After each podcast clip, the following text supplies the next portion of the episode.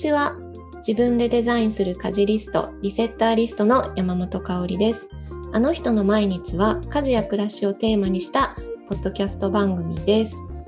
はい、えー、今回は、えー、毎月1回あのゲストで来ていただいている家事シェア研究家の三木智有さんにお越しいただいています。三木さんこんにちは。こんにちは。はい、今日もよろしく。はい、お願いします、はい、もうね今年なんと最後の配信になりました。あっという間ですね。もう1年が終わるのが早すぎですね。ね、なんかやっぱりコロナになってから時間の感覚がちょっとおかしい感じが 家にいる時間増えたんですけどねでも早いですよね、うん、過ぎるのはそうなんか振り返るとなんか特に何も、うん、なんか移動がやっぱり少なくなってる分、うん、なんかねこう時間の感じが私いつもうん、変な感じだなって思っちゃう。そうなんでまあそろそろもう2021年も終わりでっていう感じなんですけどミキさんは大掃除ってしました、はい、大掃除はですね、あのー、もう家族みんなでやっているので、はい、娘も一緒に参加しつつやってます。なるほど。え、もう毎年決まってるんですか、やることって？はい、あのー、換気扇の掃除と窓拭きと、あとはなんとかこう普段なかなか掃除できないようなこう端っこというか隙間みたいなこうれあの冷蔵庫の隙間とか、えっと、洗濯機の隙間のところとか、ああいうのを娘がやってくれるっていう感じですね。えー、いいですね。うんえー、あ確かに隙間隙間でくくっていくっていうの面白いですね。そうなんですよ。隙間ね意外とやらないから埃とか溜まってて、うんうん、娘も面白がるんですよね。それはわかるかもうちもそうかも。うん、うん、うんうんなるほど。そうなんです。山本さんはもう終わら終わりました？なんかね、うちは結構大掃除毎年いろいろで、なんか、うん、本当それこそコロナの前はあの実家がね、私は大阪だったり、うん、夫は東京だったりするので、年末年始はどっちかの家に帰ったりとか、うんうん、あと旅行に行っていないとか、そういうのも多かったので、うん、なんかこう年末に一気にやるぞっていうよりも、なんか12月は何かと忙しいから1月になってから ちょこちょこやるとかあと場所によってはなんか長野県の松本市ってめちゃめちゃ寒いので冬は。なんか外関係のものとかなんかベランダとか窓とかその辺はなんかゴールデンウィークあたりに一気にやったりとか。なんか季節によってものによって分けたりする年もあれば一気にやる時もあるっていう感じで、結構その都度その都度っていう感じなんですよね。うんうん、あいいですね。徐々にこう分けて年間通して少しずつやっていくっていうのもいいですよね。結局年に1回やればいいんだから、別に12月じゃなくてもいいかみたいなところも、うん、確かに。そうそうそう、うん、そんな感じでやってます。はい。でそうなんかねせっかくなので2021年ももう最後ということなので、うん、なんか振り返り企画をやりたいなと思って、うん、さんにねちょっと事前に相談してたんですけど、はい、はい、あのなんか買ってよかったもののベスト3を発表するのはどうかなと思って、今日はやってみようかなと、ね、はい。思います。はい、であのまあ買ってよかったっていうと物っていう感じもするんだけど、うん、えっとまあ、お金を使ったこととかでもいいかなとも思ってその辺でちょっと発表し合えたらいいのかなと思いますので、えっと、ミキさんの方からいいですか？はい。3位からいきます。3位からいきましょうか。あ、じゃあ3位からいきましょうか。はい。そうですね。はい。はい、じゃあ、えー、はい。お願いします。今年買ってよかったもの第3位はですね、はい、えー小さいふっていう。小さいふ？なんだろうな伝わらないですよね。えっとねあだそうかこれ。音声配信だからかわいい。画像を見せてもあれなの。ちっちゃいお財布なんですよね、うん、はい、うん、であのお財布をまあ、これまでずっと十何年ぐらい使ってるやつがあったんですけど、うん、やっぱりこうカードで支払いすることが多くなって、小銭持ち歩いたりとかも少なくなったりとかしてきて、こう、なんかちっちゃい財布に変えたいなっていうのをずっと思ってたんですよね。うんうん、で、それで、あのー、なんかちっちゃくて、こう持ち運びしやすい財布ないかなって探してた時に出てきたのがこの小さいふっていう財布なんですけど、えーそうこの小さい譜っていうのを、えーと、この12月にようやく手に入れることができましてそうなんです。なのでもうこれが第3位ということでもう本当にウキウキしながら毎日持ち歩いてます。え小さい譜っていう商品名なんですか？そうですそうです。はい。小さい譜っていう商品名になります、なんか作りとしてはどんな感じななんか外側ミキさんがねその選ばれたの可愛い、うん、デザイン可愛いやつなんですけどはいはいはいはいはい、作りとしてはどうどういうところがコンパクトにまとまってる？えっ、とまあ基本薄っぺらくて、うんうんうん、コンパクト。サイズ自体はコンパクトっていうのもあるんですけど、うん、中はえーと、開くと、これ小さいのも2種類あって、うん、あのー、大きい、まあ、小さい中でも大きいタイプと、うんうんうん、本当にもっとちっちゃいやつとあって、これはねちょっと大きめのタイプになるんですけどカードがね全部で9枚入るのかな。中がこう広げてカード入れがこうペラペラって横に伸びるような感じになるんですけど、中に9枚までカードを入れられることができてまあ、お札入れも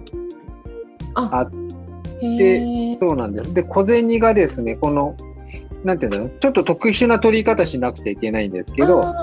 そう逆さまにすると、こう、小銭が出てくるっていうような感じになってるんですよね。はい。そう。これが、で、デザインがものすごいたくさん。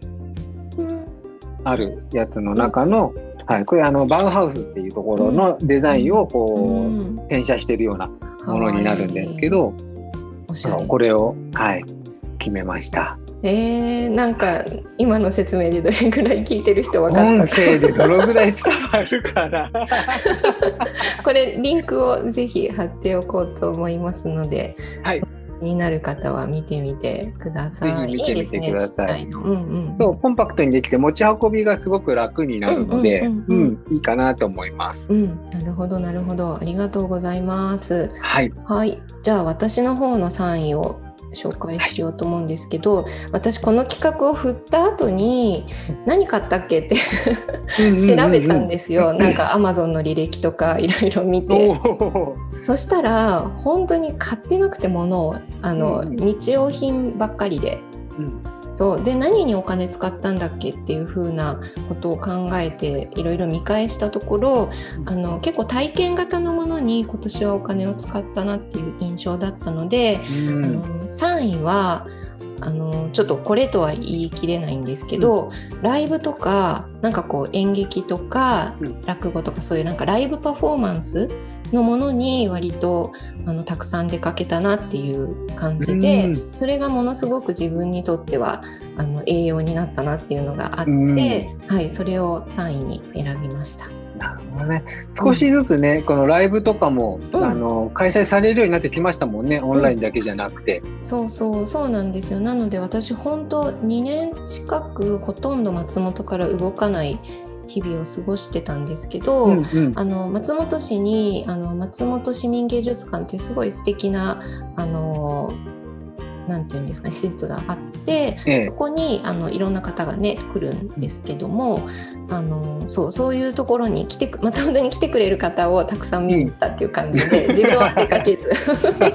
あ来たものを そうそうそうそう。だから自分が出かけられないからそうそう、うん、そうやってねなんか外のものにたくさん触れたっていう感じでん。なんかそれはでも本当にどれも楽しかったし特に印象に残ってるのは私大好きな東京スカパラダイスオーケストラライブとかあと今月先月今月は続けて落語見に行ったりとか。はいはいはいはい。いろいろジャズのライブとか、なんかね、本当楽しい、そのそういうのはすごくなんかリフレッシュになったなって、はい、思います。この行ったものの中で、うん、ナックスってチームナックスです そうそうナックス行ってきた。あすごいですね。よくチケット取れましたね。そうなんですよ。チケット取れて、えー、あ、うん、ナックスが来るじゃんと思ってもうすごいすごい後ろの方だったけど、うんうん、面白かったです。えー、一度見たいなって思ってたんですよね、うんうんうん、そうそう。落語もね、そうなんですよね。うん、僕も落語、あの、たまに聞きに行ったりとかするんですけど。あ、本当ですか、うん、はい。あの、ちょっとね、ここ、今年は行けてないかな。うん、でも、あのー、関西にいた時とかも聞きに行ったりとかもしてたし、えー、その前も東京で寄せ見に行ったりとかっていうのを、たまになんですけど、うんうん、あのしてたりとかしたんですけど志の輔さんとかも来られたんですね。そうなんですよ。志の輔さんとだ、うん、そのが11月来たの行って12月この間、ダンシュンさんはいはいはいはい。面白かったです。えー、いやいいな、ちょっと僕も来年はもうちょっとこういう体験型のもの、いろいろやってみたい行きたいなと思います。ねもう今ね東京に戻られているならもう行き放題、うん、行き放題ですよねそう何に行こうかなっていう。ね時間との戦い。そうですね。まあでもそれこそ水曜休みしてるので。そうそうそうそうそう、そこでそう博物館とか美術館はいろいろ回ったんですけど、うん、あのライブとか行ってなかったのでまた行きたいなと思います。そうなんかねやっぱりライブパフォーマンスはもういいですね、うん、人がやっぱり、ね、うんもうなんかなんそう1年半ぶりとかにライブに行って、うん、結構そのね大音量の中に自分がいるだけでももうすごく気持ちがスカッとしました。いや行きたい。ありがとうございます。はい。じゃあ第2位の方お願いします。はい、えー、第2位はですね、僕は、天 YC っていうブランドがあるんですけど、うんうん、あの天 YC っていうブランドの T シャツを買いました。えどんな感じなんですか？これは。全然知らない。えっとね、そうあの真っ白なあの普通のロンティーなんですけど、うんうん、あのなんていうんだろう。すごいその環境問題に配慮しているブランド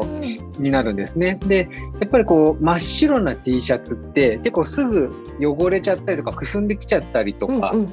するので、あの、あんまり積極的に、本当は欲しかったんですけど、なかなか買えなかったりとか、買っても、あの、そんなにしょっちゅう着れなかった。あの、なんかこう、くすむのが嫌だったから、うんうん、たまにしか着ないみたいな感じになってたんですけど、ここの 10YC のあの T シャツって、えっと、使い古していくと染め直しとかをしてくれるんですね。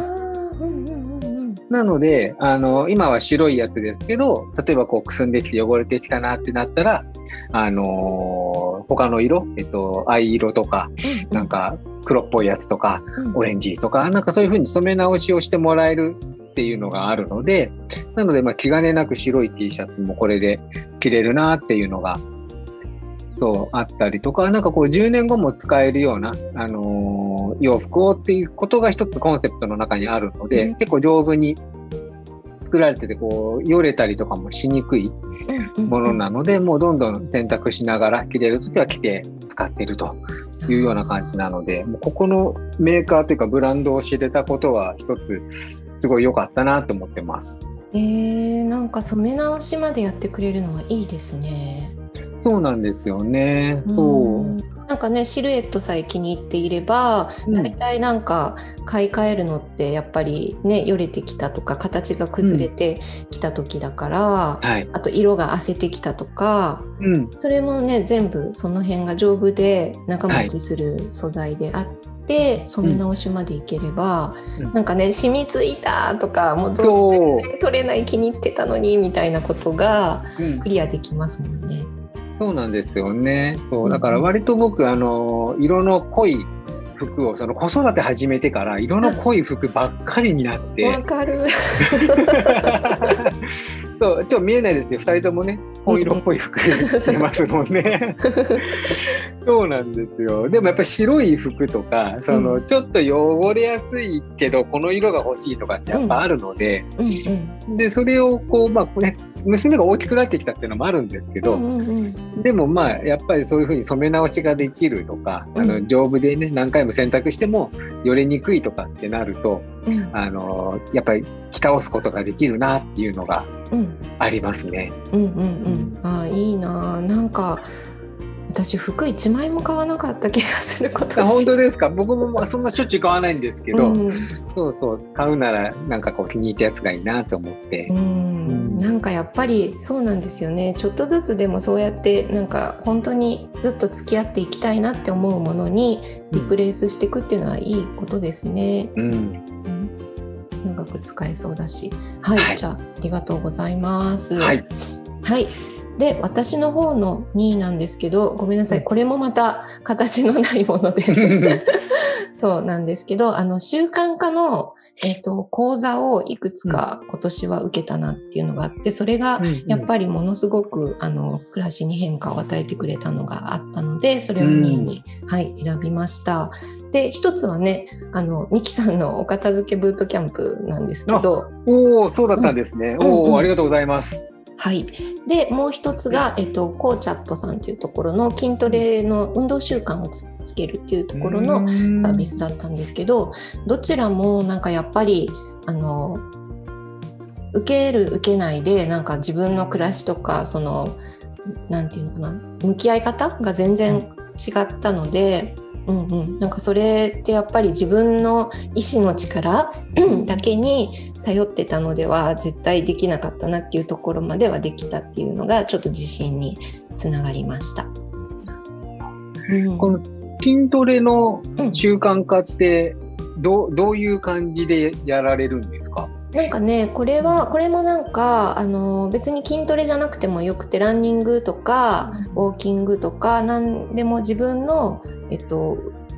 身につけたい運動習慣、うんだったら何でもいいっていう感じででそのトレーナーさんがつくというよりもその習慣化のプロの方みたいな形で、うん、あのマンツーマンでサポートしてもらって日々報告しながらとかこううまくいかない理由を一緒に探ってもらったりとか、うん、結構その暮らしの中のどの時間帯が一番それに向いてるかとか一緒に考えてもらったりとか、うん、そうやってるうちにこうだんだん自立して続けていけるような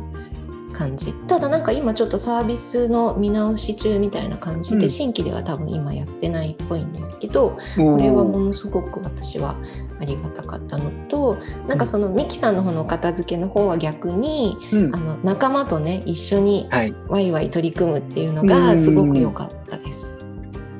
はい。じゃあ最後1位の紹介にミキさん、はい、はい、お願いします。はい、えー僕が買ったもので、今年買ったもので一番良かったベストワンはですね、炭酸水メーカーになります。おお、これ気になってた、はい、私も。どどどんな感じですか？あの炭酸水メーカー、えっ、ー、となんか電源につないだりとかも何にもなくて、ただガスボンベがついてる、あのものなんですね。まあ、そこにあのな繰り返し使えるあのペットボトルみたいなのを差し込んで、うん、そのボタンを押すとそこにガスが出るっていうようなものになるんですけど、あの僕炭酸水が大好きで、えーと、もう毎日いっぱい炭酸水飲むんですよね。うんうんうん、だから、あの我が家はこう2リットルの炭酸水のペットボトルが常にいっぱいあったりとか、あと買ってくるのも結構重かったりとか、うんうんうん、1本はなんかこう60円とかで買えて安いんですけど、うんうん、でもなんかもうそれでもやっぱりこう溜まっていくとゴミ箱もいっぱいかさばるし、うん、あれだなって買い忘れちゃう時もあるしなとかって思ってた中、うん、割とコンパクトで、うんうん、あのずっと使えるっていうのがあるので、まあ、その炭酸水メーカーを、えー、買ったと。したらもうやっぱもう超快適で。えー、本当そうなんですよ。いつでも飲めるし、なくなってもすぐ作れるし、あのー、でもペットボトルのゴミもほとんどなくなりました。僕の炭酸水だったんですよね、そうか。へそうなんで、だからこれはもう超おすすめです。え、味とかはどうですか？そんなに。うんうん。全然、あのー、他の普通に売ってるやつと何ら変わり映えはないです。むしろその炭酸の強さを自分で慣れてくると調整できるので、はい。で、こう弱くなっちゃったりした時も追加でガスは入れられるので、いいですね。それは、飲むたんびに作るの？あいや、えっ、とね、えっ、と、僕が使ってるやつは850ミリを一気に作ることができるので、えー、はい。なので、まあ、1日2日で飲む飲んじゃうので、そのなくなったらもうまた飲む時に作るっていう感じですね。じゃ作ったのは冷蔵庫に入れておいとけて、うん、自分が飲みたいだけグラスについで。はい。あ、っていう感じですね。なるほど。うん、そっか。え、いいですね。そうなんですよ。で、これあのガスボンベも、うん、その繰り返し使えるというか、まあ、メーカーさんが引き取ってくれるんですね。でまた新しいのと交換ができる。ああなるほど。そうなのですごいエコだし、うん、あのペットボトルもだから同じの何回も繰り返し使えるので、うん、うん、だからすごいいいなと思ってます。そっか要は炭酸の部分を作りたいんですもんね。そう要は炭酸の部分を作りたいでそうなんかねジュースとかも炭酸にできるやつもあるんですけど、えー、そうそう僕はもう水しかできないやつ。うんうんうんうん、でも十分ですね。へえいいな。なんかね僕はやらないけど、うん。いくらぐらいで買ったんですか？えっとね 1万円ぐらい。あそうなんだ。へえ、はい、そっか。そうすごい高いのかなって思ったんですけど、うん、えっと1万円ぐらいだった気がします。はい。そっかそっか。そう。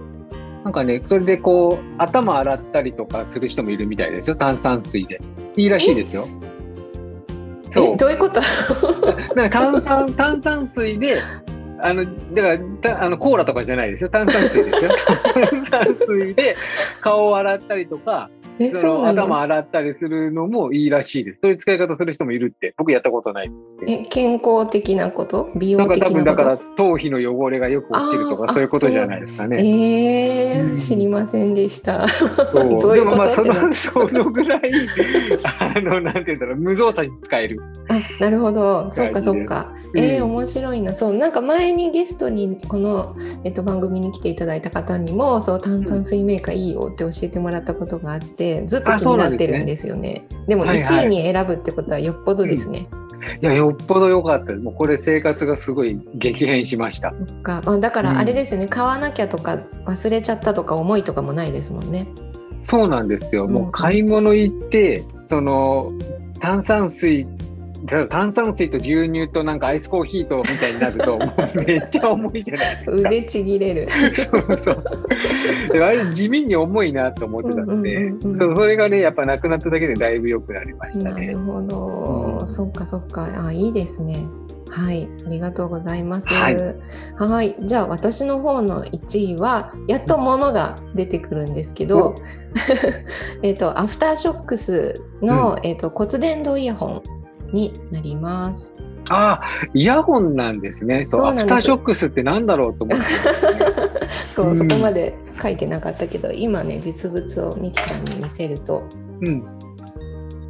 ああ、はいはいはいはいはいはい。うんうんうんうん。なんか後ろからこう後頭部からこうかけて耳にこう引っ掛けるんですけど、はい、このここの耳に当たる部分が振動して、うん骨から音が伝わって耳の穴を塞がないっていうタイプの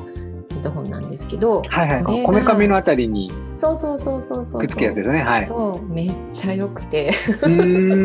これだけはあのものとして1位に選びました。なるほどね。それランニングとかにいいですよね。そうなんですよ。ランニングの時とかって何がいいかって、その外音をあの伏せあの聞こえなくしない聞こえる状態で音楽も聴けるっていうものなので、うん、あの走ってる時とか危ないから全部音を塞いじゃうと、うん、そういう時にもあの後ろから自転車来るとか、うん、そういうのも聞こえるしっていうランニング用に一応買ったんですけどこれが家の中で家事する時にもめっちゃ良くて、うん、ああなるほどね。そうなんか前はカナル式で1個だけ耳に突っ込んで、うん、1個はポッケとかに入れてあの話しかけられたり家族からしても聞こえるみたいにしてたんですけど、うん、今はこれだと、うん、あの家の中ね普通に両方つけてても、うん、音も聞こえるし話しかけられても分かるしっていう感じでもう一日使ってるっていう感じ、です。その Bluetooth でつながるからもうコードも邪魔にならないっていうのもいいですよね。そうなんですよ、そうそうそうなので、えっと、これで音楽聴いたり、ポッドキャスト好きなの聴いたりとか、うん、そういうのをやっています。これがね、1位でした。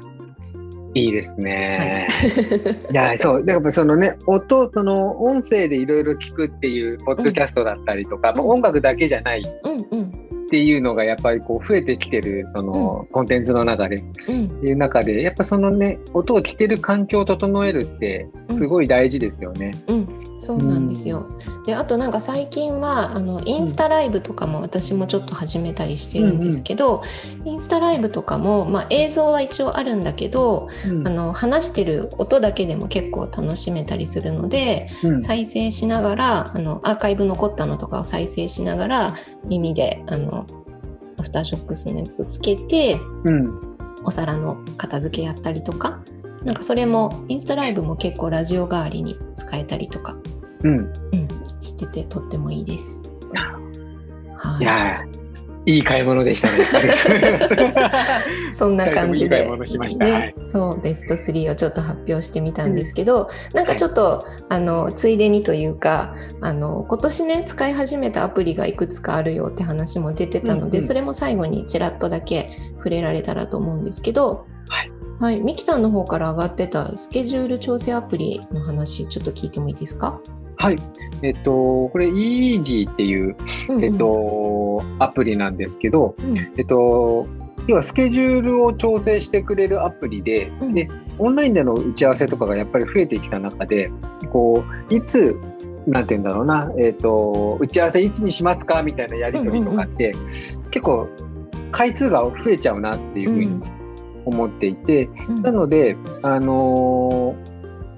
これってそのカレンダーとアプリを連動させていて、カレンダーの中でその空いてるところだけをピックアップして予定を作ってくれるんですね、アプリ側が。あ作ってくれる、うんうんうん、はい。なのでお客さんにその僕の予定のそのミーティングできるよっていう日にちの書いてある、うんうん、えーと、URL を送信してここから選んでくださいっていうふうにすると、うんうん、そこをこうお客さんがクリックするとまあ、僕の方に、えーと、じゃあこの日で打ち合わせの予定が入りました。うん、で、さらに Zoom ものお部屋も自動で作ってくれるので、当日はもうそこに入るだけでいい。っていうのができたんですよ。なので、これ主にまあ打ち合わせもそうなんですけど、お客さんとのセッションのやり取りとか、みたいなのに、えー、よく使ったりしています。ああ、なるほど。結構そうですね、うん、そういう細々したのってこれこっから選んでください。どうですか？あここはこうです。みたいなやり取り何回かありますもんね、うんうんうん、それが全部自動でできるのは、めっちゃいいですね。送るだけで完結するので、うんうんうん、これはもう超便利です。へえ、はい、じゃあぜひぜひ気になる方 Easy って EEASY で Easy なんですね。はい。はい、いい2つでちょっと検索してみてもらえたらと思います。であとバンド。バンドアプリ、うん、バンドですね。ねミキさんに私も教えてもらって使い始めて、はい、私もとっても便利に思ってるんですけどこれはミキさんののブートキャンプでもね使われてる、うん、はい。はい。使ってますね。なんかコミュニティの、あのー、アプリになるので、なんかこう、これね、割とその僕はお片付けブートキャンプとかで使ってたりとかもするんですけど、あの、実際、えっと、クラブ活動、学校のクラブ活動で使ってたりとかする人もいたりとか、うんうん、えー、するので、結構なんだろうな、こう、グループとかコミュニティで何かをこう、やり取りをしようみたいな時には手軽で便利なアプリだなと思ってます。うんそうですよね。なんかあの、うん、サイトに行くと PTA とかあそうそう。少年野球チームの連絡とか、うん、なんかそういうのにもね、結構活用されてたりとか、うん、サークルとか。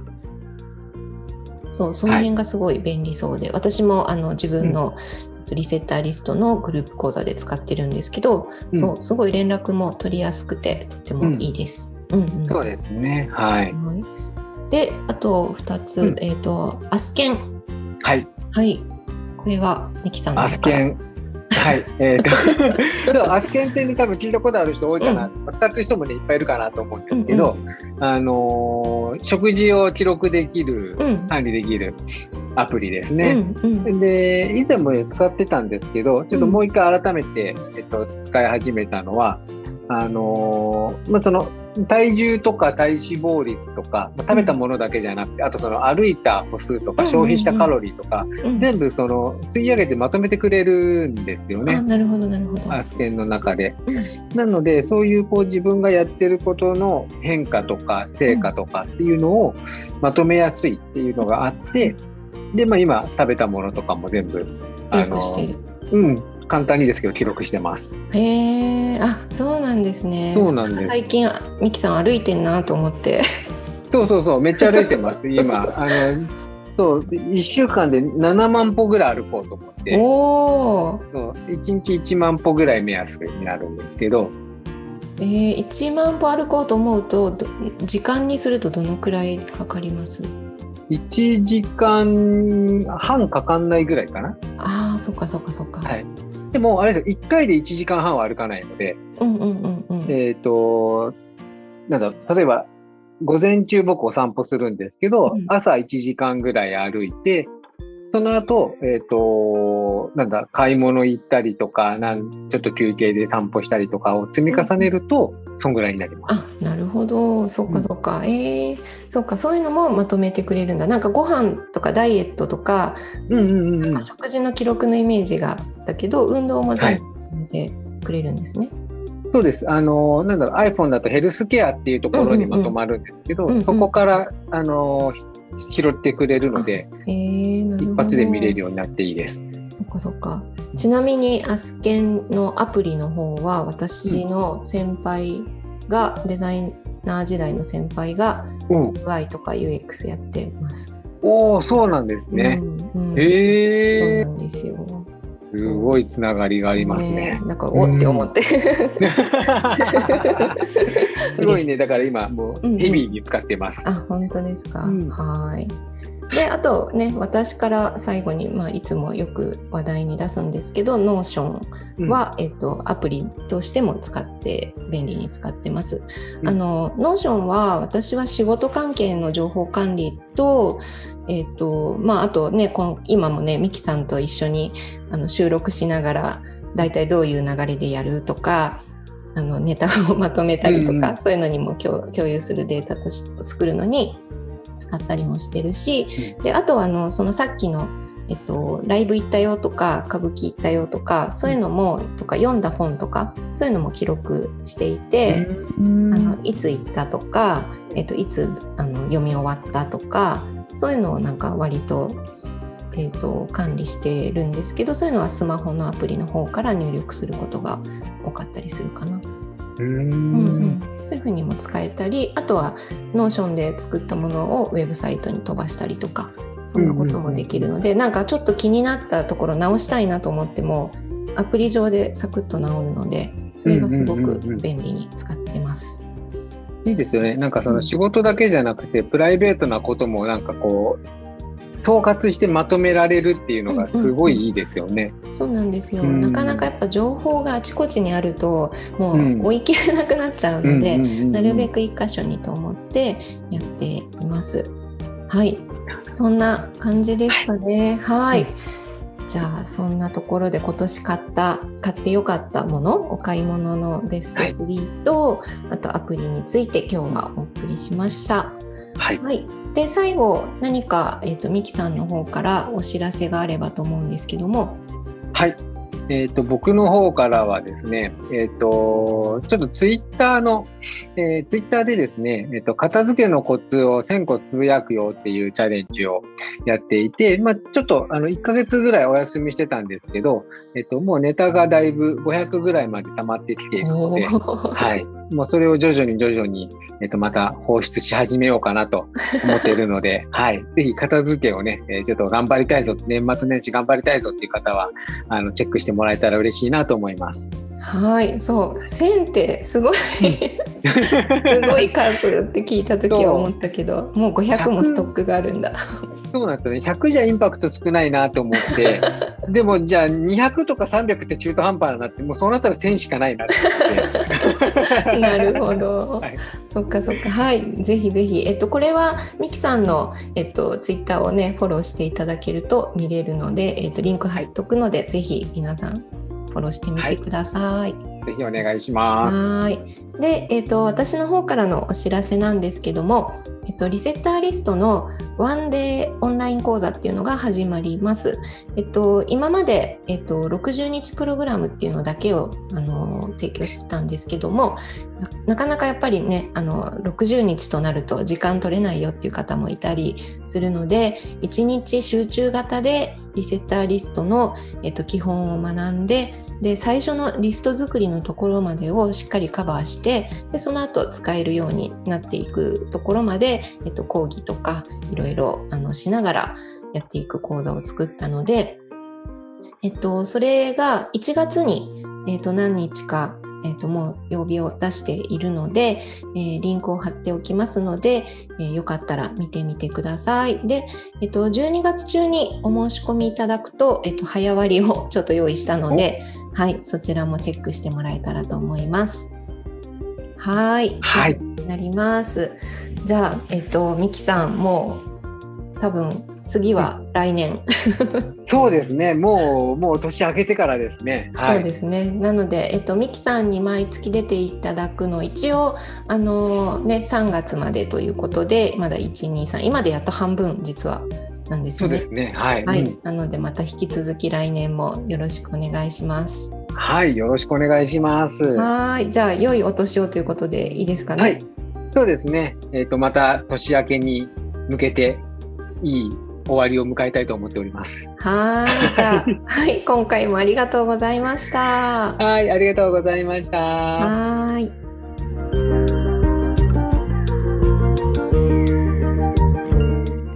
今回のあの人の毎日はここまでとなります。概要欄にお便りフォームをご用意しています。感想、質問、トークテーマなど募集していますのでよろしくお願いします。